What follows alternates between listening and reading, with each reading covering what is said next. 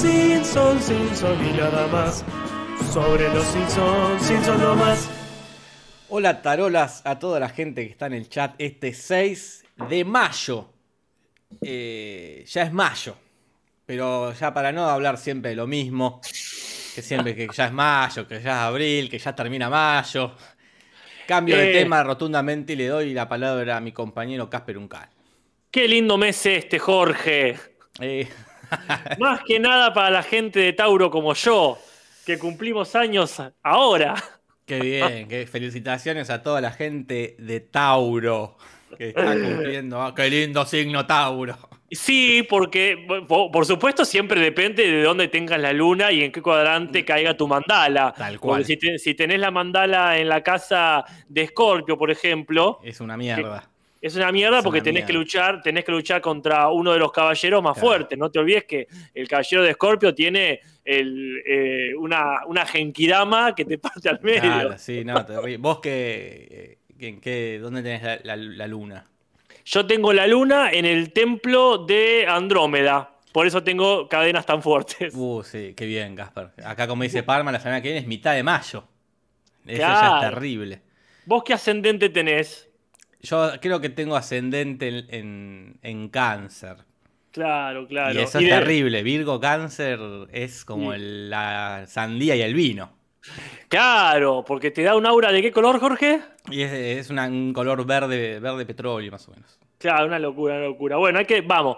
Este, Acá pregunta Belén Silva que expliquemos lo de las mandalas. La verdad que no tenemos. Yo por mi parte no creo en, en- en los signos. No es que no creo que existen, ¿no? Porque uno los tiene. No, más vale, más vale. Pero no creo que condicionen eh, la- las personalidades, ¿no? Mira, eh, el otro día, el otro día puede ser hace tres años, ¿no? Una de mis hermanas, Lucía, me lo explicó muy fácil. Cada persona tiene su marco interpretativo de la realidad. Hmm. Y esto ya lo digo para mechar. O sea que yo no sé cuál es tu ascendente, no me importa cuál es, si despertaste tu arcana o qué, pero no tengo ese marco interpretativo de realidad y me puse a pensar. Cada cual tiene uno, otro, por ejemplo, puede ser el marxismo, tu marco de, Sí. que, que no es el tuyo ni el mío, Claro. pero puede, puede ser la psicología, ok, dale gas, Jung y todo lo demás. Puede ser el zodíaco, si te sirve, adelante. El mío me di cuenta que justamente son los Simpsons. Ese es mi marco interpretativo de la realidad. Yo te puedo encajar más o menos en tal situación o personaje que, que considero estar representado acá. Que para mí lo de los signos es al revés. Eh, vos sos chico, te dicen, sos de Virgo, sos creativo, ordenado y temperamental. Entonces vos ya adaptás tu personalidad a, las Ah, a lo que te van, a las características que te han dicho, ¿no? Sí. Y, me acuerdo que hace, no, poner 10 años, se había dicho que se había descubierto un signo nuevo. Ah, o Fuco, o Fiuco, o, o, o- Fusco. algo así. Y, y- y cómo van a ser? Porque queda, se corren todos los signos, pensaba yo. Yo paso a ser de Libra. Tengo que readaptar mi personalidad. Este, pero bueno, yo. Y después de esto que decís vos, son tantas las. las, las no las variables, los condicionantes, el signo, Sí, tu ascendente, tu luna. Que bueno, ya es medio. Somos todos eh, particulares, ¿no? Claro, sí, sí, ahí este, le puedes los parches que quieras para que funcione la teoría. Pero bueno, como dije, a cada cual su marco interpretativo, el nuestro, o el mío al menos, es este. Así que aguanten los Simpson y no sé si serás ascendente en Lenny o ascendente en Milhouse. Hoy justo estuvimos a la mañana eh, con Lucas Baini haciendo el torneo de los personajes de los Simpsons y le aviso a la gente que ganó Milhouse. Qué bien, qué bien ganado. Este, fue una, una, una primera etapa muy a elección de Baini mía y después votó la gente. Y bueno, y el quedó primero Milhouse, segundo el señor Burns y no me acuerdo el resto. Este. Lionel Hall, no, Lionel Hall no, no sé si. Skinner, no me acuerdo. No, Skinner había quedado cerca de Homero, me acuerdo. Entraron, entraron en el top 5, pero no en el top 3. A ver, me voy a meter en el Este, Twitter de Lucas me parece que era Lionel Hotz, ¿eh? Ojalá, mira. Sí, se merece. Pero sí, el Milhouse, como dijiste vos en un momento de la hermosa transmisión esa, eh, todo me remite a Milhouse. Claro, ese. Porque me acuerdo que decía, "Ah, este personaje está bueno, que yo, Rainer Wolfcastle. Ah, claro, cuando hace de, de, de la película El hombre radiactivo. Pero el mejor, los mejores momentos Sí, los tiene Milhouse en ese momento. Pero Así que sí, sí. Sí, acá, efectivamente, el Milhouse Burns y Lionel Hotz. Una hermosura. Bueno, y en este capítulo específicamente vamos a tener un despliegue justamente no de Milhouse. No. Claramente venía también el capítulo, que no, les- no le hizo falta a Milhouse. No, no, se guardaron el chiste para la próxima. Muy bien, muy bien, ahí el comodín. Pero antes de arrancar a hablar de este capítulo, que ya, les, ya, ya lo vimos en Twitch, ¿verdad? Claro, el domingo, Sí. como todos los domingos a las 10 de la noche, vemos Sí. el capítulo correspondiente.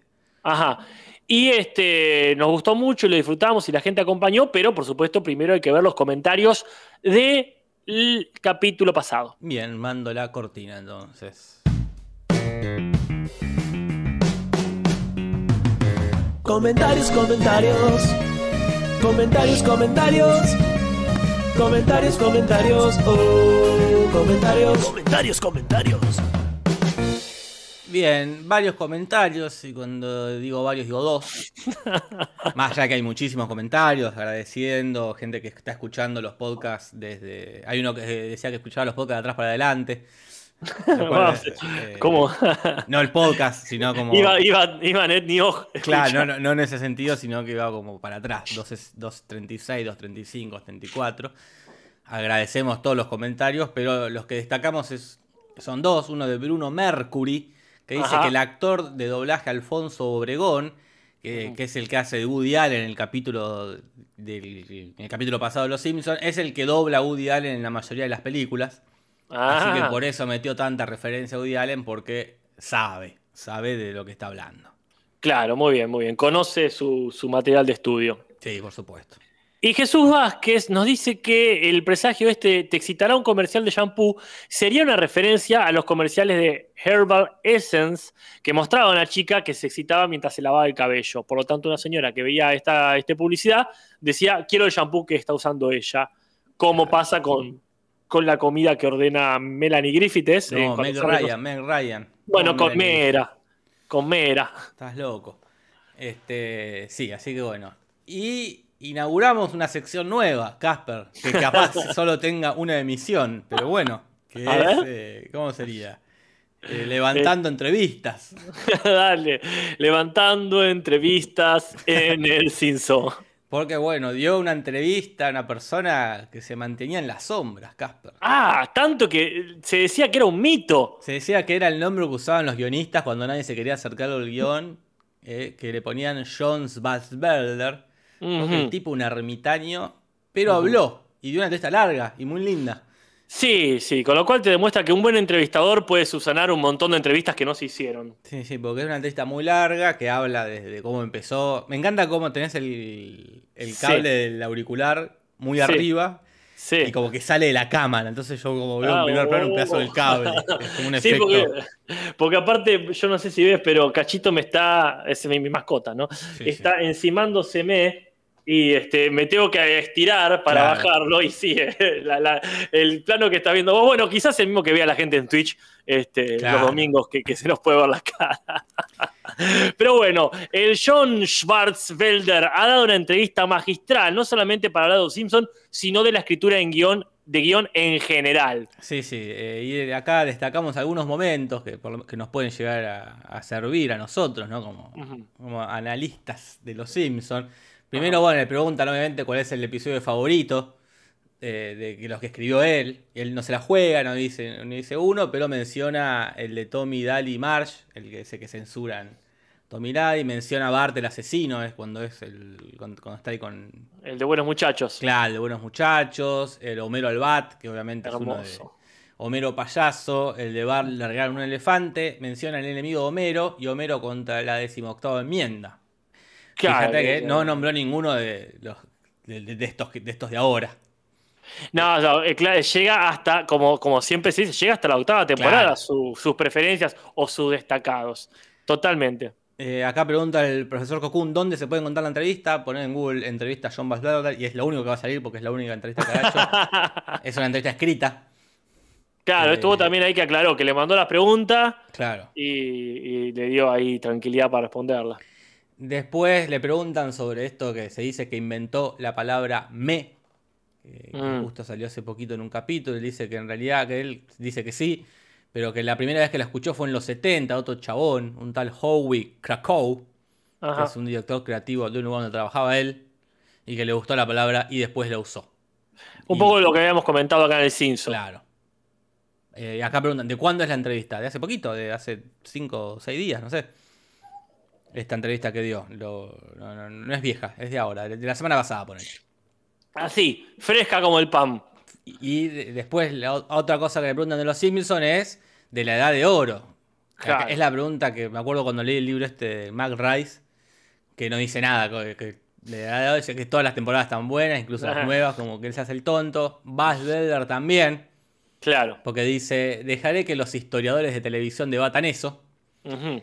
Pero también dice que eh, la temporada 3 fue la mejor temporada este, para los guionistas. Dice que habían aprendido a pulir los episodios de Los Simpsons de primera clase con regularidad sorprendente. Ahí sabíamos Claro. desarrolló un gran elenco de personajes con los que trabajar.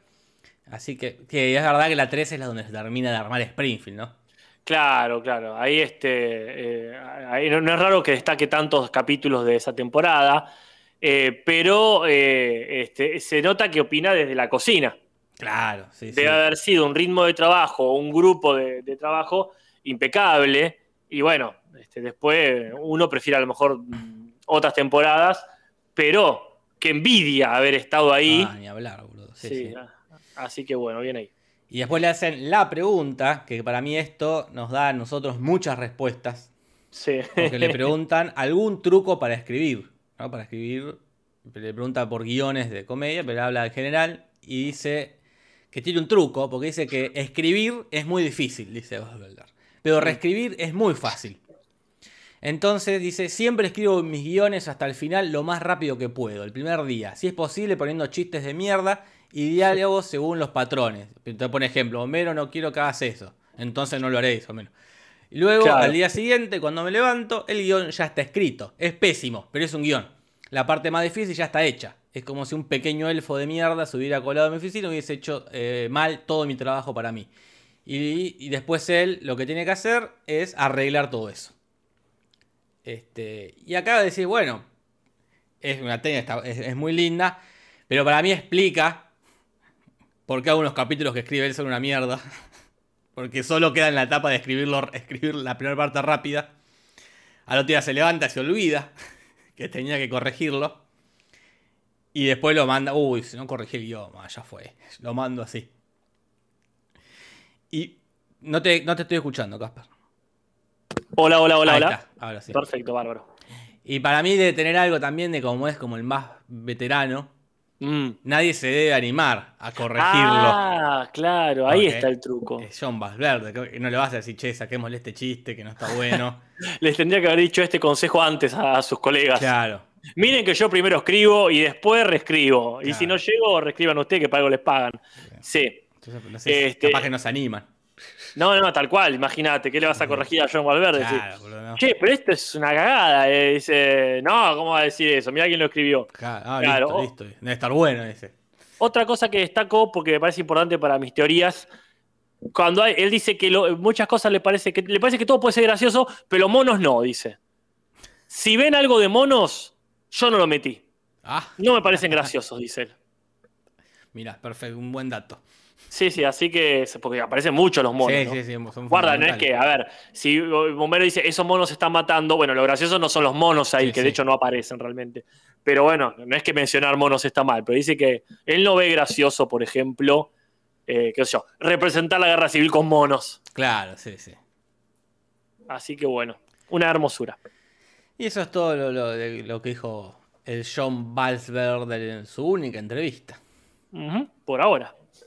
Este, por ahora, sí. Ojalá, tendría que hacer un podcast. Ah.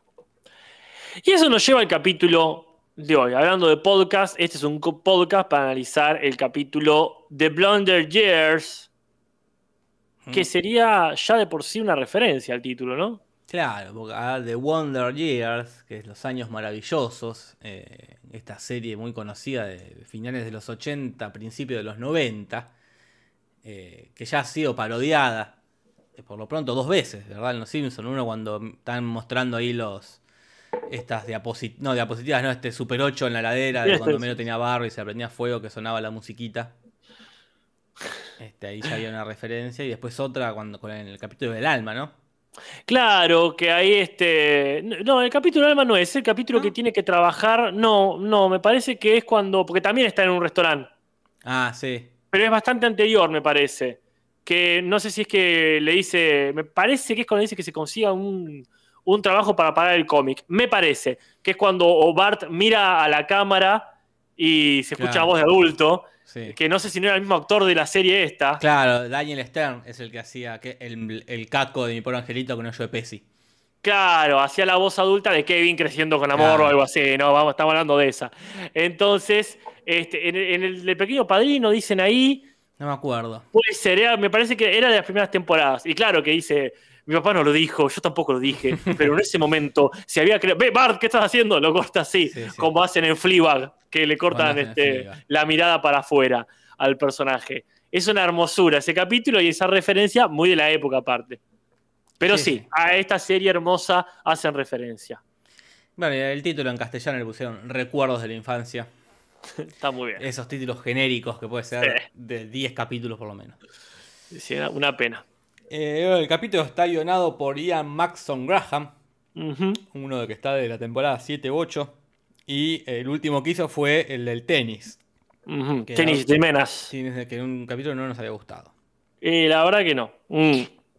Salvo tal o cual chiste. Y este, la dirección es por Steven Dean Moore, que él, eh, lo, lo último que ha hecho, que es un capítulo muy importante, es el de que se enlistan en la Marina, el de los NSYNCs, que de hecho también aparecen de fondo acá en forma de fotografías. Claro, ahí en el restaurante este de la aceituna. Ex- Exactamente. Y hay un invitado este, que dice solo una frase, eh, pero lo llamaron a él para que diga específicamente la frase, que es el señor Paul Newman. Este, actor, este, director, piloto de carreras, empresario, todo. Eh, conocidísima por la película El Golpe, esta que, que hace con Robert Redford, y ahí está El color del dinero, una que es con Scorsese. Mira, esa no la vi. Que ahí se, de ahí, por ahí se gana el Oscar a mejor actor. Ah, pero mirá qué bien. Este, sí, Paul Newman, grosso, grosso, fallecido hace bastante más de lo que me acordaba, en el 2008. 2008, Así que bueno, una- un abrazo para la familia.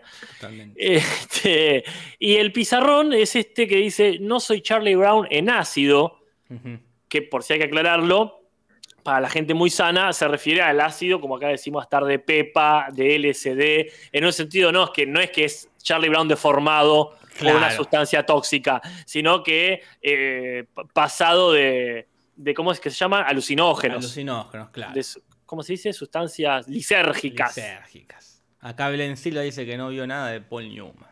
Mírate el golpe. El golpe es una muy buena película. Paul Newman está en esa que está Tom Hanks haciendo de un mafioso bueno, obviamente, porque es Tom Sí. Hanks. No sé, en, ah, ¿cómo se llama esta? de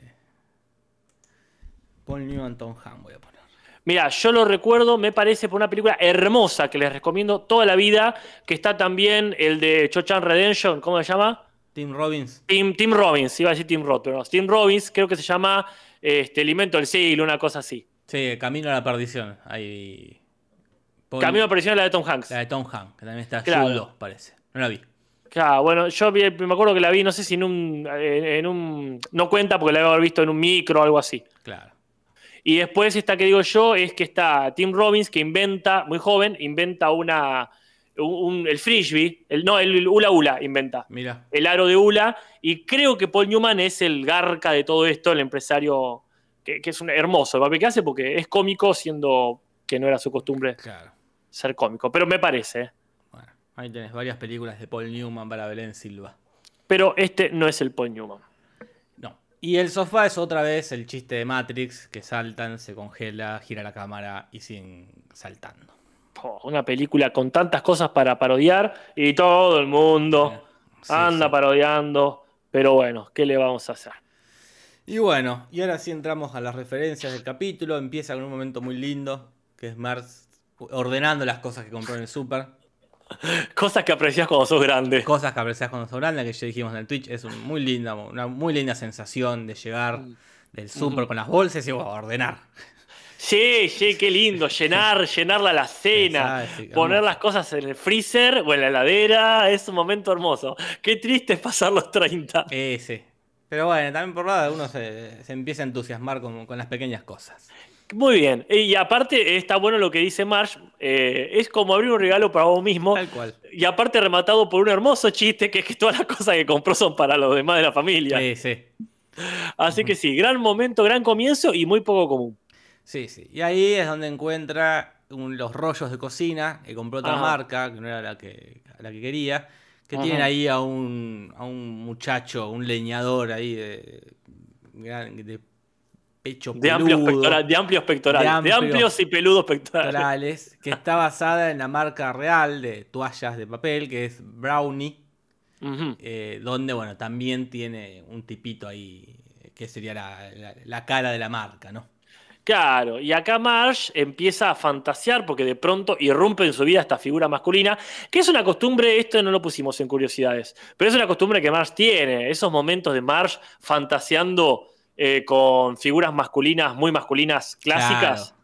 como cuando está ahí, ¿cómo se llama el actor del hombre biónico? No me Que acuerdo dice, tengo, que dejar estas fantasías con... Ah, no me acuerdo, pero el sonidito me causa mucha gracia, el, el- el Sí. ruido que hace ahí volando. Pero después cuando, cuando escribe, Claro. más adelante que empieza a escribir novelas, se Sí, imagina también a una manta así con un pecho gigante, pelo rubio. Y también, ¿te acordás ese capítulo? No me acuerdo cuál es. Ese que eh, creo que es de que Alisa, no sé si es el saxo de Lisa, que a Lisa no le dejan tocar el saxofón en ningún lado, que Marge está leyendo ahí algo de unos piratas, unos piratas sexys, Claro. Uno- unos piratas con resultados sexuales, y que, que es, es genial eso, que le dice, mira, sacrifiqué una cámara muy cara para tener este momento de lectura, que está Homero arreglando una cámara, que cuántas veces uno ha hecho eso, decir, voy a sacrificar esto con tal de que me deje tranquilo, eh, tal, poner en mi caso con el perro, decir, mira, te sacrifico esta revista con tal de que rompa algo mientras Claro. yo esté tranquilo haciendo otra cosa.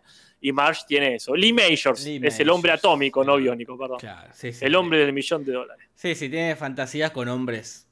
Con hombres bien masculinos, bien estereotipo de chabón, así de. Sí, sí, está, está, eh, está en los músculos. Claro.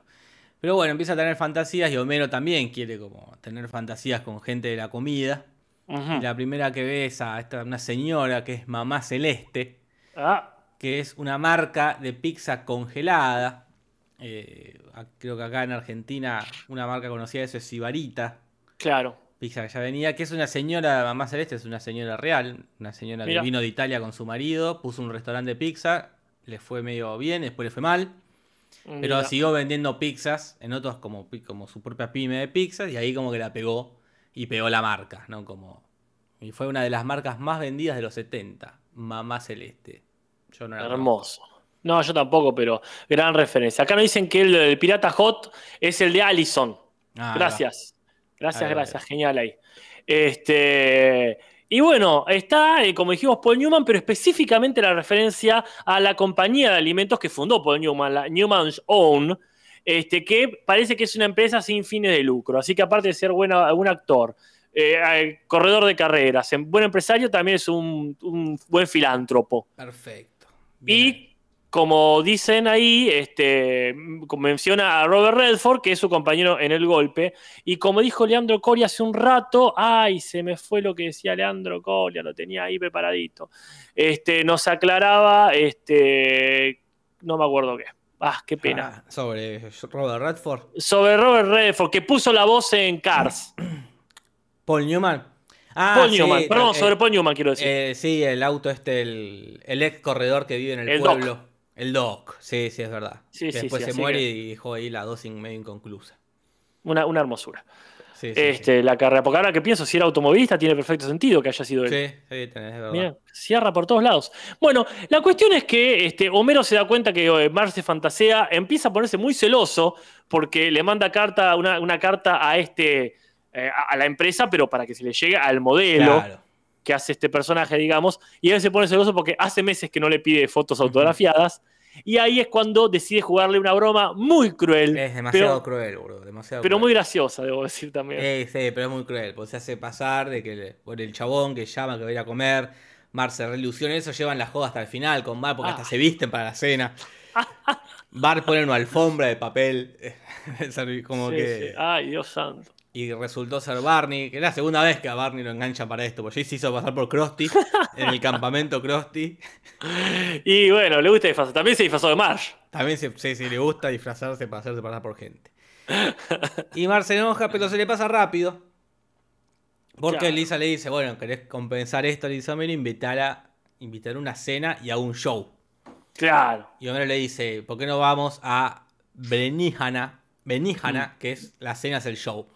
Mm. Y este Benihana es un, son unos restaurantes de, fundados en el 64 que son muy conocidos porque yo, yo lo he visto en serie, jamás he ido a uno. Que es esto de comida japonesa que la mesa es la como la cocina. Te lo cocinan ahí en un coso que hace hace unas pantomimas el cocinero que tira el pescado, que el pescado cae, que se cocina. Lo Mirá. recuerdo de Friends, ponele. Claro, Eh, no, yo no. Pero nunca fue, no sé si hay acá igual en Buenos Aires. Debe haber alguno o algún momento de haber habido, no garpó y adiós. Pero bueno, es un lugar real, metido ahí, medio de prepo, pero funciona porque los pibes lo miran mal, como diciendo, vamos a un lugar posta, y lo llevan, como decís vos, lo llevan a lo de la aceituna. Claro. Y ahí parece que hay varios espectáculos y, pas- y ha pasado gente muy famosa por ahí. Claro, porque va a nombrar que viene un show que también estuvo con. Y nombra tres personajes famosas. El primero es el más conocido, que es Michael Douglas. Este actor este, conocidísimo por hacer Wall Street, por hacer Mm. Día de Furia. eh, y fue productor, esto me acabo de enterar, de Alguien voló sobre el nido del cuco. Ah, sí, mirá qué groso. Acá Mitch Maura en el chat nos dice Steven, Steve Austin. Qué cosa. No sé, supongo que es una respuesta, una respuesta que pasó hace 15 minutos. Ay, qué sido, qué tendrá que. ¿Será eh, estas fantasías con Steve Austin? ¿Será? Ah, mm, a ver, vamos a, a googlear. ¿Qué es Steve Austin? Recuerden siempre Pero- que hay un delay de 40 segundos y metan Y- contexto. Mejor conocido eh, es un luchador. Ajá. Un luchador de, de esta- estas cosas del catch. Sí. Ah. No, no, la- la- recuerden poner siempre contexto. Porque pasa mucho tiempo. Es como un Tourette, que la gente dice Claro, cosas así de es como, nada. como Marge en Los Simpsons, que nombra un famoso. que me encanta, no pude dejar de mencionarlo. Bueno, eh, totalmente. Michael Douglas eh, lo conocemos muchísimo. El padre era Kirk Douglas, que me parece que había participado en Los Simpsons. ¿No es el que Kirk Douglas el que hace la voz de, del creador de Tommy Daly? No, el creador de Tommy Daly lo hacía eh, Moe Green en el, de, el del Padrino. ¿El, el- el viejo? El, Roger Mayer. Roger Mayer, sí. No, no, no, no, no, el verdadero, digo yo. Eh, J. Launkin, el- el vagabundo. Ah, el verdad. Ah, perdón, mira. que- es verdad. No, bien, va. se, se presta confusión. presta Estas son las cosas que en Jeopardy, este, que ya mencionaremos, es ¿quién es el que este, uno dice este, preguntas que tendrían dos respuestas? Claro. Sí, sí, acá Kirk Douglas hizo del, Acá, de sí. Chester J. Langwood, sí, es verdad. Y acá nos saca Steve Austin, es el hombre atómico, atómico también, Ah, pero claro, es este, venía escuchando con retraso. No importa, gracias. Este, hermoso, hermoso hacer cosas en vivo. sí. Bueno, perdón, nos estamos quedando, estoy, estoy retrasando mucho la cosa, me parece. Eh, no, no tanto, no tanto. Eh, después lo nombra, ah, dijimos, Michael Douglas, después nombra a Mer Griffin, que es un presentador de televisión, músico, pipipi, empresario, que fue el que inventa Jeopardy y. La Rueda de la Fortuna, estos dos programas de juegos muy famosos. No Melanie, sí, ¿Cómo? no Melanie Griffin, que también la mencionamos. No Melanie Griffin, sino este tipo, Mer Griffin, que inventa Jeopardy, el juego que tenés que adivinar la pregunta cuando te tiran la respuesta. Ajá. Y eh, La Rueda de la Fortuna, que es este que acá hacía Sofovich, que es el del horcado. ¿Cómo te acordás cosas, Jorge? Sí, eh? sí, de, la, de la tele. Pero sí, qué, qué- qué lindos juegos. Y después mencionan a Art Linkletter, este, fallecido en el 2010, que yo la verdad no lo conozco, pero es un canadiense nacionalizado yankee, este, que fue presentador de radio, de televisión, que este, se hizo famoso por entrevistar nenes en House Party, o sea, es una especie de lo que ya mencionamos de Daddy Brieva. De David Brieva. Y los chicos dicen las cosas más darndest, que no sé qué quiere decir. Pero bueno, él tiene la característica que estuvo casado y tenía el matrimonio más largo ahí de, los famosos por 75 años. 75 años de casado, capaz. Un montón de años de casado y que eh, durante esos 75 años, de los seis hijos que tuvieron con la esposa, tres se le murieron. Qué temita, pero cosas que pasan cuando tenés, uno, muchos hijos, dos, una vida larguísima. Sí, sí. Es más, es muy probable que termine alguno muerto. Acá Tomás Madarriaga pregunta, ¿este capítulo cambia de alguna manera su lista? Y yo diría, de mi parte, de ninguna manera. ¿Qué, la lista de. De favoritos, supongo. No, ni en pedo. no, está, está buena, pero tampoco la pavada. No, no. Tendría que. No me acuerdo, creo que la dejé en la temporada 9-10. No, no me quiero ni fijar. Pero también es cierto que no me quiero fijar, pero tampoco. Lo más difícil era los primeros 50, y eso no creo que ya modifique nada. No, no creo que ya ninguno. Pero bueno, es un buen capítulo, pero tampoco la pavada. y entonces menciona a toda esta gente famosa, pero el, el, supuesto famoso artista de la noche es Mesmerino, que con su nombre ya indica este, que es hipnotizador, porque Mesmer sería un alemán del siglo este, XVIII que inventó una serie de, de, teorías que en realidad eran el magnetismo animal, que no funcionaban, eran indemostrables, pero fueron la base para que después otro tipo creara la hipnosis. Por eso es un verbo, mesmerizar, en eh, Estados Unidos. Y esto sería eh, la referencia ahí en el nombre. Claro. Y bueno, ahí aprovecha para hipnotizar. Primero lo hipnotiza el, al profesor Frings, que lo, lo, vuelve un galán, un seductor. Y esto, como ya hemos dicho muchas veces, porque varias cosas del profesor Frings están basadas en lo mismo, que es en el profesor chiflado. Uh -huh. Esta película del 63, producida, escrita y dirigida por Jerry Lewis. Claro, no estamos hablando de la que tiene a Eddie Murphy. Claro. Sino a esta. Y bueno, eh, tiene que no me acuerdo quién habías mencionado vos que también hacía esta dinámica, un mago que bardeaba a la gente. El mago Black. Ah. No, no era no hipnotizaba, sino que hacía magia. Claro. Y tenía este de bardear. Entonces, bardea primero a profesor Brink y después en una mesa están eh, el señor Burns y Smithers. Y en inglés al menos lo trata de Skeletor al señor Burns. Claro. Y después, que esto lo quiero destacar para no olvidarnos, un maravilloso detalle de este capítulo que le dice, bueno, está bueno que traigas a tu padre antes que muera. Y Smithers dice, de hecho mi padre murió hace mucho tiempo. Sí, sí, y lo... parece un chiste de momento, pero qué importante. Qué importante que fue eso, ¿eh? Sí, sí, sí. Está muy bien pensado este cap capítulo, Casper. Sí, sí, sí. Muy bien pensado y muy bien hecho. No suelen pasar las dos cosas juntas. No, no, no. Y bueno, después le hipnotiza a Homero y le dice que, no sé por qué, esto me... chiste rarísimo que le diga, bueno, lo hipnotiza, ahora sos Emily Dickinson, claro. que es una poeta yankee de estas, de las muy famosas poetas yankees, de las que murieron y se hicieron famosas después de muerta. Ah.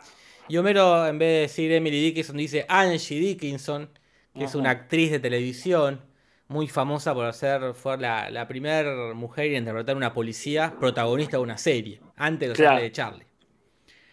Pero la verdad mm. es un chiste rarísimo esto de que le diga a Emily Dickinson que haga de no sé. No pasa nada, porque al fin y al cabo lo importante es cuando Homero le hacen acordar a sus 12 años y empieza a gritar. Y no deja de gritar, como es como la risa de Burns. Claro. De Burns, que arranca a reírse y no para en todos lados. Homero lo mismo. Se eh, grita mientras se lava los dientes, grita en el laburo y tienen que tomar cartas en el asunto. Y no sé si toman las cartas, pero toman un té, un conveniente pero innecesario té indio, creo que dicen. Claro, sí, que justo tienen ahí. ¿Qué al pedo todo eso? Sí, sí, no hacía falta. No, bueno. no, no, arruina nada, pero no, tampoco no. hace falta. No, no. Pero bueno, eh, ahí empieza a recordar Homero un episodio de su. de su juventud. No, es un infanto adolescencia. Uh -huh. Ahí tiene 12 años. Su pubertad su pubertad, que era muy amigo de Lenny y de Carrie, y que eran ahí cantando, caminando por las vías, y niños caminando por las vías en, en el pasado, remite inmediatamente a Stand By Me. Sí, sí. La sí. película está del 86, basada en, en la novela de Stephen King, uh -huh. de estos, de los cuatro amigos que casualmente también encuentran un cadáver. Claro. Y todo se va centrando en eso, ¿no? Si hay un nene en las vías, es eh, tomate verde fritos. Más claro. de uno ya es Stand. Sí, sí, sí.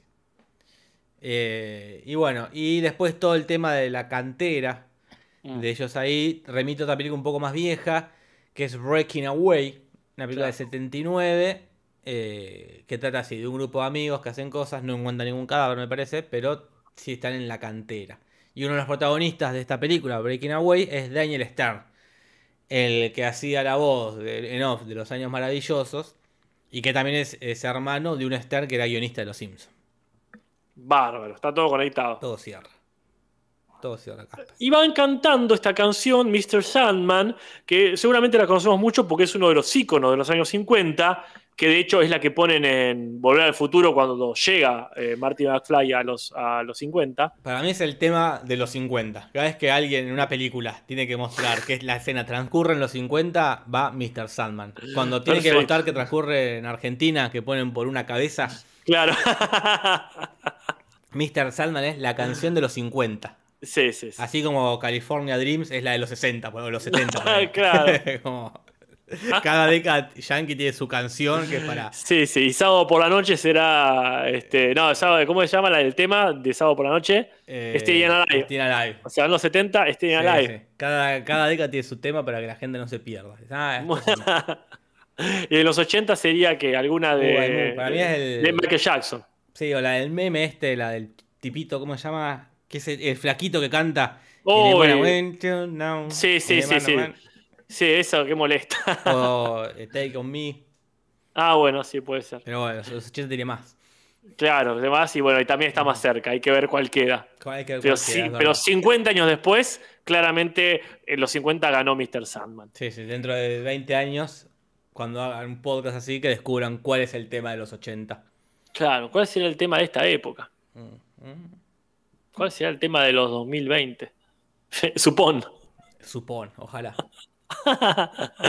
bueno, ¿dónde nos quedamos? En The Cause, The. Cuando Claro. le dicen el trío Miseria, que acá tenemos un- otro de nuestros eternos pedidos a- al chat.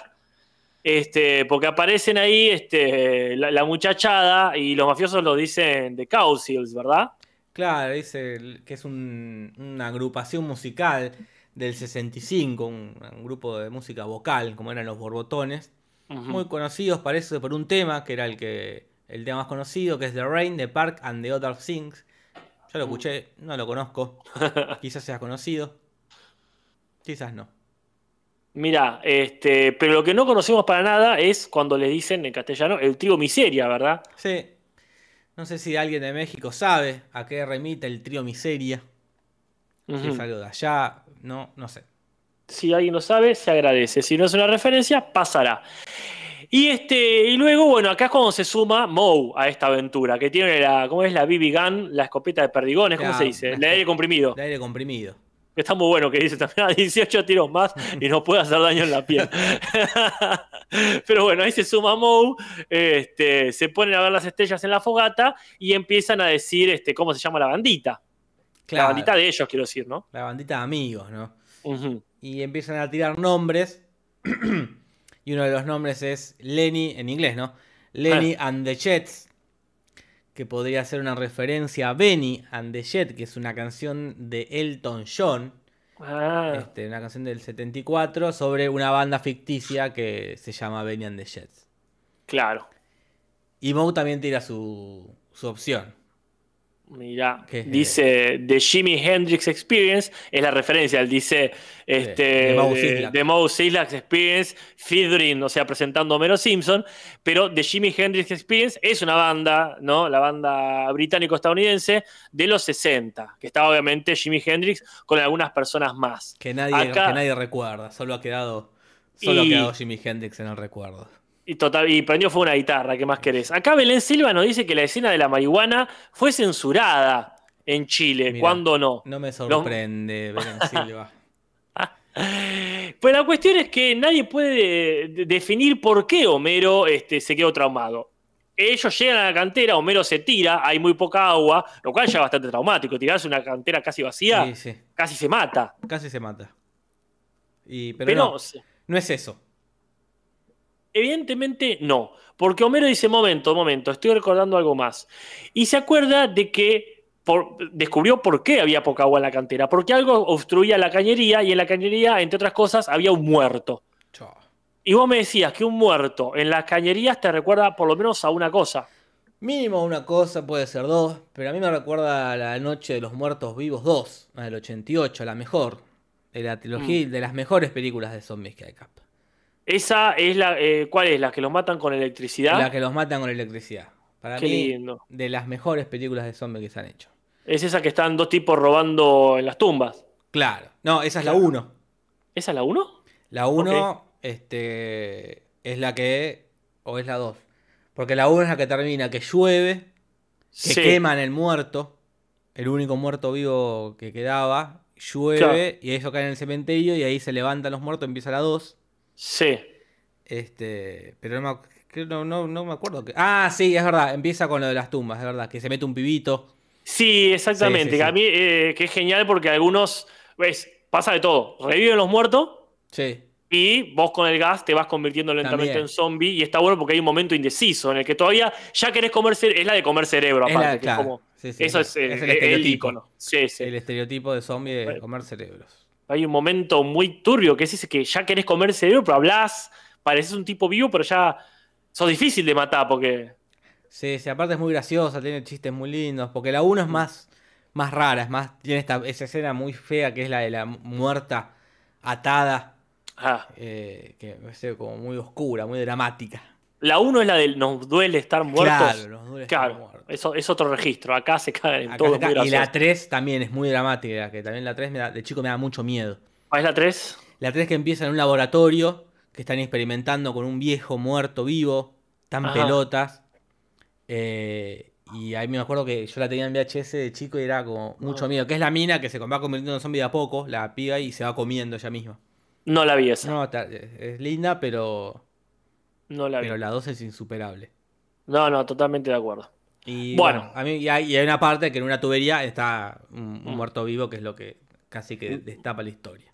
Me comentabas también que muertos en, alcant- en tuberías puede ser Ita el payaso. Sí, sí, también. tam- también. Y si alguien tiene más, que tire, que tire en el chat. Muertos. Acá está, está pedacito de terror. Claro, acá dice que ju- creo que a Pedacito de la pereza no les gusta la 2. No, acá pedacito dice la 1 y la 3 son la gloria, por lo tanto, o la 2 es La- el- la, apoteosis, O verga. no. o No. Y Mr. Pereza dice la 2 es la peor, No, gente, la no, gente, la traición. bueno, igual yo no vi la 3, así que no opino. Eh, pero bueno, la cosa es que al fin y al cabo hay un muerto y Ajá. eso era eventualmente lo que lo que había traumado Homero, ¿no? Mm. Entonces, bueno, la, la familia, para hacerla corta, dice, vamos a, a descubrir quién es ese muerto. En el camino se cruzan este Karnak el Magnífico, que está abriendo cartas en su buzón, porque vive en Springfield de pronto. Y bueno, ahí hace una referencia a un sketch del show de Johnny Carson, eh, de Tonight Show, donde como ya hemos visto acá en el capítulo de los borbotones, tenía este personaje... eh, Karnak el Magnífico, que este, adivinaba el contenido de una carta usando este sistema que decías vos de Jeopardy, de decir este primero resultado y después abrir Bien, y que la claro. pregunta completaba el chiste. Ahí está, ahí tenés. Y bueno, la cosa es que descubren el cuerpo, descubren que viene del- de la planta de energía nuclear y que es el padre de Smither, ¿no? Que ya nos había dicho que su Mm, padre murió y a él le habían dicho que murió asesinado por unas amazonas. Genial. Que Que, se conecta, perdón.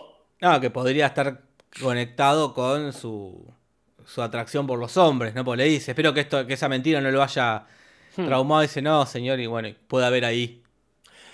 Por su atracción por los hombres, pero principalmente por su rechazo a las mujeres, que no Oh. siempre es lo mismo. Claro, Eh, hay- lo que pasa es que lo conectamos automáticamente con el capítulo que vimos la semana pasada. claro, las minas ¿Dónde- le ponen el culo y a él le da directamente asco. Exactamente. En ese sentido, creo que han hecho una buena construcción del personaje en esta temporada, porque no nos dejan de tirarnos datos de, de Smithers. Y este, bueno, termina con que cierran este, este misterio. Burns era el culpable, era el responsable, pero no el culpable. Claro, de ese cadáver. El, papá de Smither se sacrificó para salvar a todo el pueblo, incluso a sus hijos, y bueno, y Smither bebé quedó ahí y lo crió, eh, lo crió el señor Burns. Claro, Tanto lo ese- cual es- sí. hace raro que esté enamorado Burns, No, ¿por qué? porque es casi el padre. Y, pero no es el padre, y es casi el padre. Hay un daddy issue muy Y común es ahí, raro, te diré. eh, eh, eh, Es, y mirá, ahí habría que ver cuánto realmente lo crió, porque que fue una figura paterna seguro, Claro. pero enamorarse de figuras paternas es muy común en el mundo. Hmm. Ahí, por eso, por eso no hay que aprovecharse nunca de ese poder. No, jamás, Casper. Y así termina este gran capítulo, gran capítulo, Casper. Con- con- concuerdo totalmente en que es un gran capítulo porque primero es bueno y segundo porque es importante. Sí, es lindo sí. ver que a esta altura se pueden ampliar eh, cuestiones como el pasado de los personajes sin Sí, romper sí. nada. Siempre suma cuando cuentan el pasado. O bueno, por ahora, ya van a ver más adelante, quizás no sume tanto. Tal cual. ¿Avanzamos, Casper? Dale, dale, por favor. Curiosidades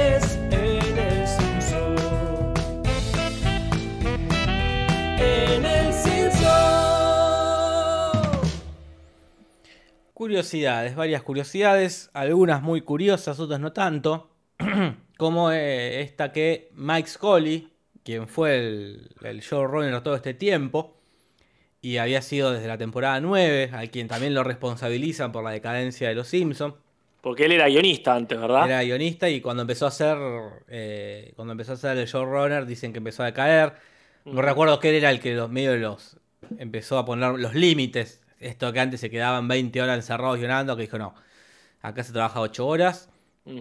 Pero bueno, hoy este, este es el último de, de- que, que va a ser bajo su mandato. Ya también estaba haciendo showrunner en este Al Jean, un Mm. viejo veterano. Pero bueno, va a seguir guionando un par de capítulos más Mike Scully. Ok, se desliga del rol, pero no del proyecto. Claro. Y después, este, pareciera ser que, eh, como bien notaste vos eh, al verlo en Twitch, originalmente iba a ser el video que muestra Burns eh, la grabación de una cámara de seguridad con todas las de la ley, es decir, con el ángulo de la cámara, pero parece que eso alteraba eh, la dinámica de la narrativa. Eh, sí, eh, capaz que no garpaba tanto. Porque primero tenía que ser fijo, quizás el sonido sería raro que tenga sonido Claro. en la cámara. Entonces, bueno, ahí, eh, ¿cómo se dice? Una licencia Eh, poética se tomaron. Claro, claro. Renunciaron un poco a la verosimilitud para darle bola al atractivo. Perfecto, está muy bien. Eh, después también tenemos que el episodio, recordemos que termina con Moe, que trae estas pistas, que bueno, ya es demasiado tarde. Pero bueno, los, los Simpsons le hacen el aguante y Homero se queda hablando, o de Moe digo, se queda hablando muchísimo, de hecho siguen los créditos y él sigue hablando, hablando. En realidad iba a terminar con la visita de este hombre que aparece en las en la servilleta de papel, el Chad Sexington, que aparece en la cita de March, pero les gustó más toda la improvisación que hizo Hank Azaria, el que hace la voz de Moe, que dejaron eso. Para mí, una mala decisión. Y sí, acá debe haber dicho, resolvamos, es más barato así, porque cerraba perfecto. Y a, a nivel personal no me parece eh, muy piola la, la improvisación esta de Moe. eh. No, no, más que nada porque se alarga, duran todos los títulos. No es tan gracioso y se aparecía el chabón, cerraba así, como redondo, queda un capítulo redondo. Sí, pero bueno, por esas cosas no estamos en la temporada 8. Claro. y no podemos pedirle perfección, pero sí podemos exigir este nivel, porque el capítulo este puso alta la vara. Hay, por supuesto, algunas cosas que más o menos se repiten, pero para bien. Por ejemplo, esto de que Homero se asusta a una abe- abeja y le pide ayuda a Marge. Ya había pasado algo parecido con un insecto, con la araña esta que, que nos regaló este hermoso frame de Homero viendo cómo Marge se encarga de la araña con una carita entre orgullo y contención. No Sí, sé, sí. una mirada infantil. Sí, sí. Después también se repite que Marge pinte, eso es algo que se sostiene de, de pinceles con alma, que es de Ringo Starr. Y se repite, pero bien cortado, cuando dice Homero, ah, tengo un recuerdo, cuando salto el cañón de Springfield. Y, y- y Lisa le dice muy oportunamente, ya estamos hartos de ese recuerdo. Sí, sí. O la gente está cansada de ese recuerdo porque lo habían repetido de hecho, ¿no? Claro, el capítulo este del Inocente Palomita, ahí ya repitieron ese recuerdo. Mm. Este, ya fue. Ya fue, eh, ya fue eso. Eh, y después, una, algo que me pregunto, eh, para debatir, para teorizar, Casper. ¿Dónde está Barney en los flashbacks de Homero joven, no? Porque él, recordemos, era amigo de Barney en la escuela, este, en, la, en la preparatoria. Este, y capaz que digo, no eran amigos de más chicos. Claro. No estaba ese día. Tranquilamente estaba estudiando porque era un chico muy estudioso antes. Pero sí, hay, hay, un interrogante como decís vos. ¿Qué pasó con Barney que, que no lo sumaba a la aventura? Y sí a Moe, Rari. Y me pregunto también qué le dijo a Barney para que vaya disfrazado de leñador a la casa, porque Barney tampoco sabía, él, él se sorprende de que era una broma. ¿Qué le habrá dicho realmente? Como para convencerlo de que vaya con un hacha a la casa. Sí, también es raro que se ve un poco tomado cuando él ya está eh, este, sosteniendo su Claro. abstinencia, se dice, ¿no? Eh, su sobriedad. Tiene, tiene otro nombre. Ok. Porque abstinencia creo que es eh, tiene un nombre. eh, ah, pucha. Bueno, está, chat- está sobrio, está, Está sobrio, sobrio, está sobrio. en esta época. Y acá ya parece que lo, quizá lo emborrachó para que se vaya disfrazado sin cuestionar. Puede ser. Bueno, acá me manda un mensaje ¿Quién? ¿Quién? Mauricio Darino. ¿Ah? ¿Qué dice? Que eso, este, pa- mirá, casualmente para que vaya al podcast La Faca Ajá. el 17 de junio. Falta un- Ok. Muy Ya fin de año. claro. No, no, la, agenda. La, Bueno, orga- pero, eh, la organización. Qué, qué envidia, deben tener mucha gente invitada. Ahí, ya que está, bueno, di- difundimos el podcast de la Sí, faca sí. al filo del cine. Este, de un montón de gente que está acá en el chat. Sí, sí, ahí la faca, vayan a escuchar la faca, pero bueno, ya me agendo, ya le digo que sí, por supuesto. Más vale, sí, ya está. Pero que me haga acordar, me haga acordar un poco más cerca de la fecha, por favor. Ah, 17 de junio. Falta no. un mes y medio, boludo. Me parece que Okoki iba a decir de mayo. Preguntale bien, porque aparte no sabemos que- si va a estar vivo el- el- la raza humana para Sí. el 17 de junio. Mantiene su abstemia, es abstemio. Bueno, Puede ser, no creo que abstemio es cuando nunca tomaste, ¿no? Ay, no, no, mira, me excede. Yo no. no- Me excede, me excede, sí. Yo ya llegó el frío, ya, ya lo primero que hice fue comprarme un vino, Claro. así que no puedo hablar, no tengo autoridad moral para hablar sobre gente abstemia. En fin, también hay unas cuestiones, no sé si digo contradicciones, pero cosas que hacen ruido, que Smither parece ser un bebé cuando este, Homero este, Tiene 12. eh, tiene 12. Hay algo raro acá. Sí, porque recordemos que ellos se han mostrado con la misma edad. Pero espera, espera, para dejar de pensar un poquito. Voy a decir algo con todo el derecho a equivocarme. por. Porque ellos encuentran el cadáver, pero no recién, recién muerto. Ellos ven que pasa algo en la planta. Más o menos, porque la- dicen que la planta Sí, recién abre sí. y el cuerpo y el padre se muere en la planta. O sea, Y aparece muerto, pero no recién, recién, recién y muerto. para mí una semana. No, no pudo haber pasado. Si dicen que la planta recién abrió, Lenny dice eso. Claro. Acá no era Bueno, planta. Y el- a menos que estén en otra planta, no sé. No, pero también está esa cuestión que es dudoso y siempre alegamos a, a un personaje lo está contando, se puede equivocar, se puede confundir. O sea que hay una duda muy grande de cuándo abrió la planta. Porque en teoría, según otro recuerdo, cuando Homero va a buscar trabajo, porque Marge está embarazada, la planta se había abierto ahí. Sí. Cuando Homero ya había terminado la secundaria. La- pero la- ahora parece que se abrió ahora, cuando todavía no lo había empezado. O sea que es raro. Es raro. tranquilamente, tranquilamente puede ser que se confundan por el té, si querés. Y que realmente la cinta de seguridad y el accidente haya pasado años antes de este recuerdo. ¿eh? Puede ser, sí, sí. La, la cuestión que sí, es raro que Smither sea mucho menor a Homero cuando incluso parece que es mayor. Claro, sí, sí. Eso, eso también es raro, pero bueno. Son incongruencias perfectamente entendibles cuando hablamos de, de narraciones y de recuerdos. ¿eh? Sí, totalmente, Casper. Pero bueno, está ahí la cinta de seguridad, que eso no es ningún recuerdo. Eso es un registro. Y eso es todo, ¿verdad? En las Esas son todas las curiosidades. Ponemos el separador, ya son menos de menos 10. Uh, hay que meterle. Mejor y peor momento en el Simpson. Mejor y peor momento en el Simpson, Casper. Voy Sí. con mi mejor momento, mi momento favorito, es todo el segmento de Moe. Cuando Mm. Bart dice, oh, esto es algo que tienen que investigar la familia Simpson. Dice, bueno, nos vamos, dice Moe. No, no se quieren quedar, no, dijo la familia Simpson. Y después se va, se asoma y ellos como le, le hacen un gesto de hasta luego. Es muy gracioso porque... Claro, el tipo esperaba que le insistan. Claro, pero no, como, ah, bueno, gracias por comprenderle, dice Marge. Eh, me parece muy gracioso. y Homero le tira el adiós Moe, que es muy parecido al hola Moe, cuando Sí. tampoco entiende por qué está en su casa Sí, sí. tratando de serrucharle el piso eh, con su pareja. Sí, yo coincido que ese momento es el mejor en un capitulazo que a lo mejor es difícil. Pero a mí, volviéndolo a ver, me sigue causando gracia toda la actitud de Homero y de Bart cuando hacen la broma. Es cruel, sí, pero desarrollan una dinámica de complicidad Sí, sí. que me parece muy, este, muy abarcativa. Y aparte está el momentito de que llaman de la casa de Flanders, toda la previa, digamos, de la. Y, y después siguen riendo, como dijimos, como, como la risa de Burns, esto de que pasa el tiempo y se siguen Sí. riendo, que aparecen trajeados, todo, todo esa preparación de la broma cruel me parece hermosa, muy bien lograda y un lindo momento de padre e hijo, no hacia Marge, pero entre ellos sí. Y después también me causa gracia la frase de Burns, dice, si hay una película que tenga de- que demostrar mi inocencia, que sea esta.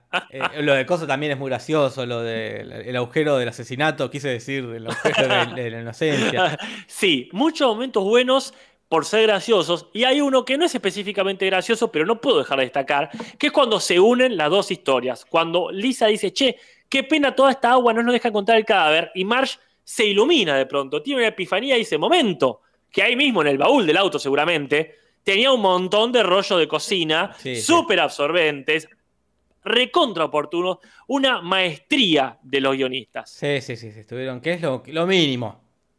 Porque tampoco, bueno, está muy bien, pero es algo que antes era como una regla. Claro. Y ahora, pero bueno, recordemos que en los últimos capítulos todo lo que pasa al principio queda olvidado completamente. Queda olvidado antes de que llegue el, el final de ese momento, incluso. claro, y acá es lo retomaron de una forma espectacular, sí, sí. Y el Pero- peor momento, Casper. Y bueno, vamos con el peor. ¿Cuál es el tuyo? Para mí es el chiste de internet. Él dice, escuchaban hablar de la red. ¿La red? Sí, la red de los pantal- de las mallas. A veces es tan estúpido el chiste. Y son chistes de internet hechos por cuando, primero, la internet re- recién aparecía y la gente no sabía bien. No, y aparte Sí, es sí. chiste de internet, envejece mal. Es así. Sí, sí, sí, sí, sí. Está hecho por viejos y envejece. Sí, sí. Y después, si bien hay momentos que no me gustan, no llegan a ser malos, pero todo como dijimos el chiste de las Dickinson, Sí.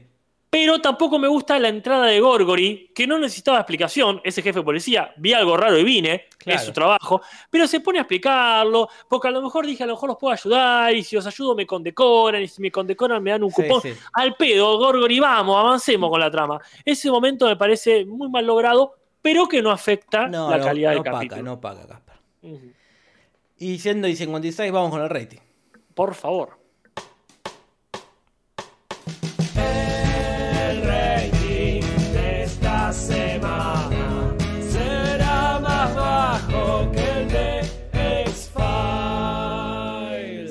Acá Pablo Pérez dice, cuando menos se enoja porque no hay carne en los huesos, muy raro. Sí, eso de sospechar de Liz y Marcy, como que el- Sí, es sí. el crayón ahí, el crayón está hablando. Digo, che, no me están teniendo en cuenta en este capítulo. ya que estamos hablando de crayones, pónganle un me gusta al video, por favor, que hay mucha gente y poco me gusta. No tiene nada que ver con el crayón. No, y acá Pero- Gabriel nos dice, el chiste de internet lo hicieron cuando eran jóvenes y no existía. Ahí está el chiste, sí lo entendimos el chiste de internet. ah, gracias. Sí, sí, el chiste lo entendimos, lo que decimos que es malo. Y que generalmente los chistes de algo tecnológico muy actual envejecen mal porque después es. sos el chaval, el chiste de internet, como decir el Facebook. Como cuando un person, vos ves a Pachu haciendo chistes y dices, no, me metí en el Instagram. Sí, no, es, el chiste envejece mal porque es, es feo hacer chiste con la tecnología. Sí, sí, hay que tener mucho cuidado. Pero no sé, Gabriel Darrigan eh, creo que lo dice. gra- Gracias por la explicación, pero lo muy- lo dice para meter el meme de ahí está el chiste, como bien dice. eh, el meme de Ronald Wolfcastle, así que bueno, de Reiner. Así que bueno, este, si era para usar ese meme, ok. Mm. Pero bueno, siempre se agradece, por favor, que nos aclaren cosas. A veces viene bien y a veces no hace falta. Sí. Che, el- el- el- hablando de cosas que hacen falta, el rating, ¿no? El rating ya pusimos la Bien, cortina. Como yo no escucho sí, la ¿no? cortina, yo no escucho la cortina, entonces pregunto. No, pero te tendría que hacer sospechar esos 15 segundos de silencio de que nadie habla. que ya me olvidé, ya me olvidé si pasaron o no. El rating sube un poquito, no tanto como debería subir para un capítulo tan bueno. Eh, 7.2 según el Nielsen que nos dice Coria. El Cinso sube, pero el X-File baja, ¿no es cierto? Claro, pero. No, creo que sube un punto la otra vez que había hecho 5. Y acá hace 5.1 o había hecho 5.9 en el capítulo anterior. Ah, me agarraste ahí, no me acuerdo. A ver si Este, tenemos Revisá mientras comento de qué se trataba. Los X-Files abordan los universos paralelos, una temática hoy muy común, pero en ese momento poco usada. Y después este, este capítulo se centra en los personajes nuevos, que ya era hora, o sea que sube la calidad en eso, pero después dice que se van a olvidar y van a volver a la fórmula de antes, de meter a Scully ahí forzada. Pero bueno, el rating no acompañó, pero parecería ser, según Coria, el mejor capítulo de la temporada. Y aunque sé que la temporada recién empieza, creo que este, de este capítulo de Los Simpsons puedo decir lo mismo. Probablemente sea el mejor de la temporada. Eh, está bien, eh, los expedientes X bajan. Eh, habían hecho 5.5 el Ah, capítulo bueno. anterior, así que bajan 0,4 centésimas. Está bien, qué sé yo. ¿Traducciones? Exactamente.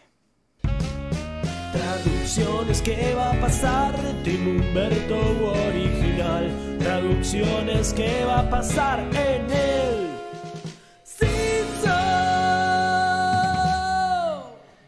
Bueno, varias cosas.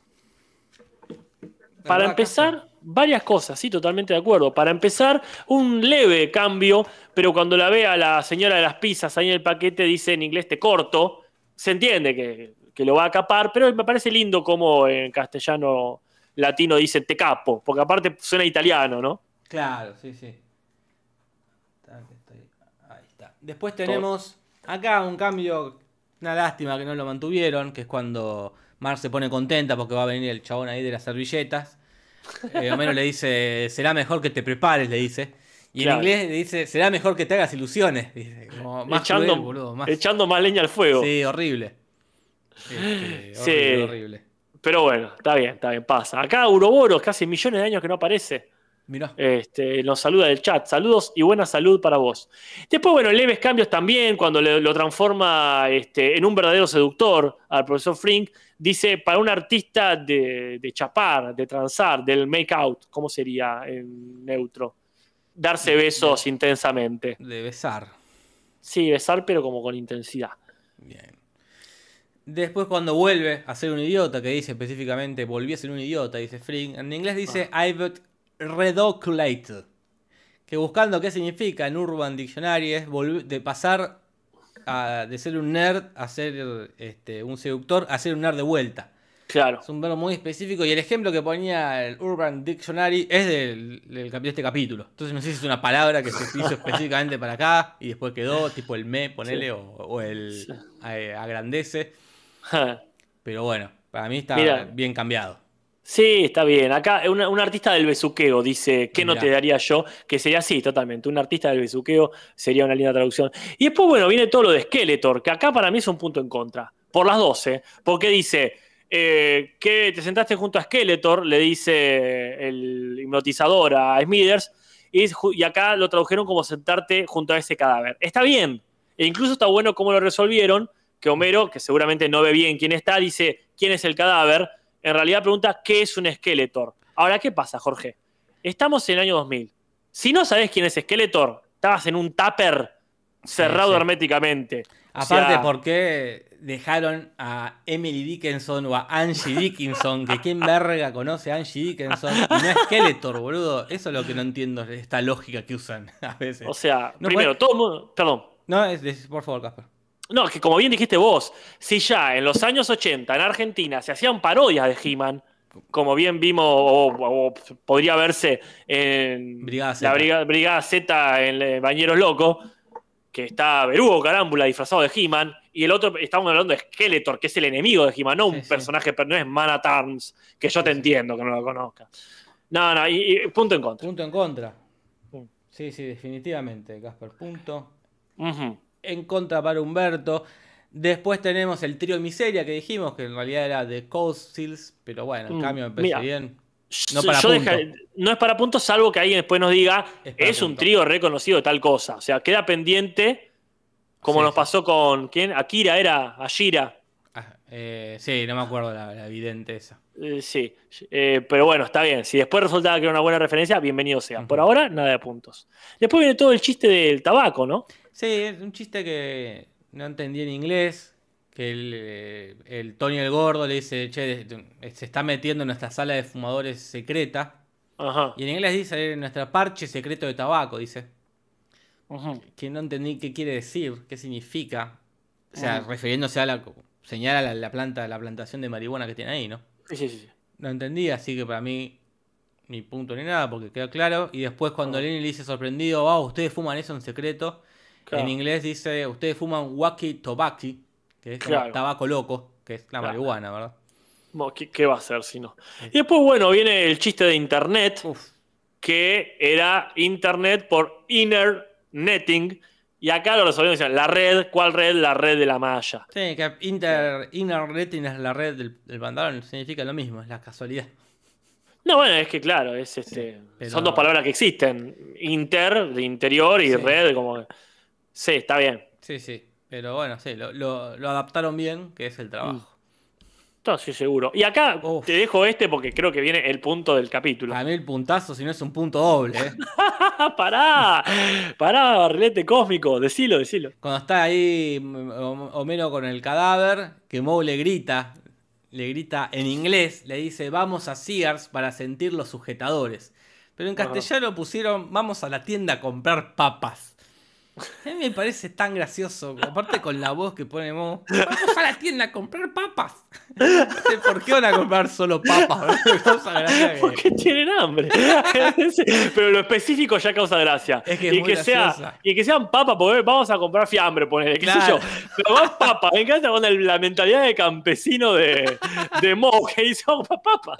Es lo que come él. Vamos a comprar papas, Sí, sí, punto sin duda. Para Eso es un sí. puntazo y mira, yo le pondría dos capas. ¿qué Mira, si, si la gente dice te acompaña, ponele, está perfecto.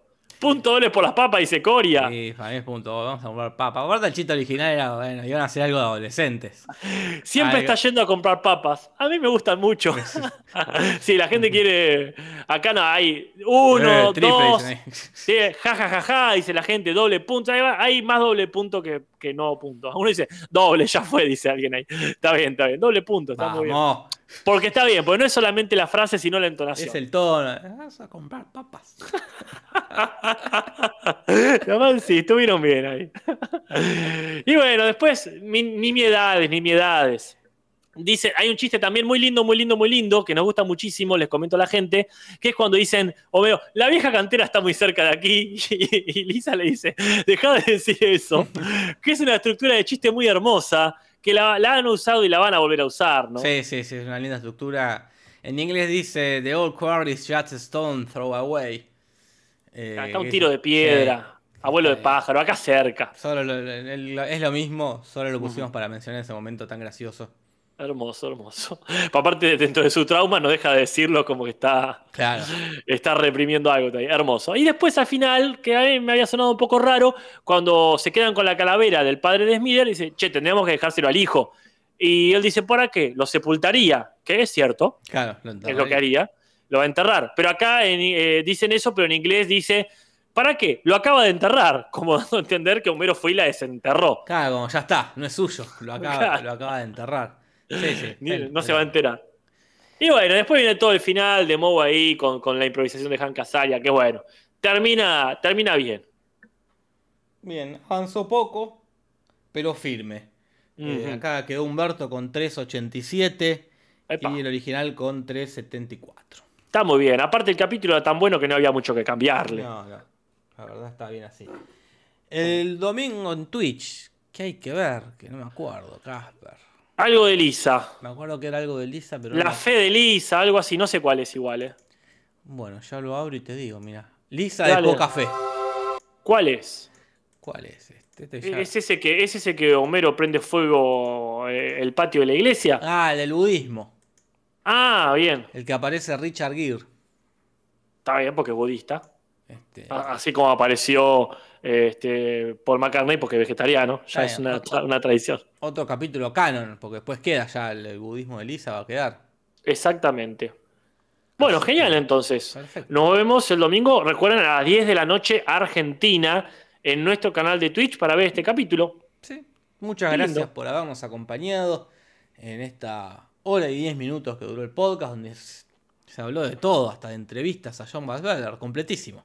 No, completísimo, gente. Creo que, eh, este, humildemente digo, Jorge, le hemos hecho honor a este capítulo. Sí, sí, por supuesto. Así que nos vemos el domingo a las 22 horas y los que no nos ven en Twitch, el jueves siguiente a las 19, a las 20, perdón, en este canal y a la misma hora. Soy Leonard Nimoy. Buenas noches.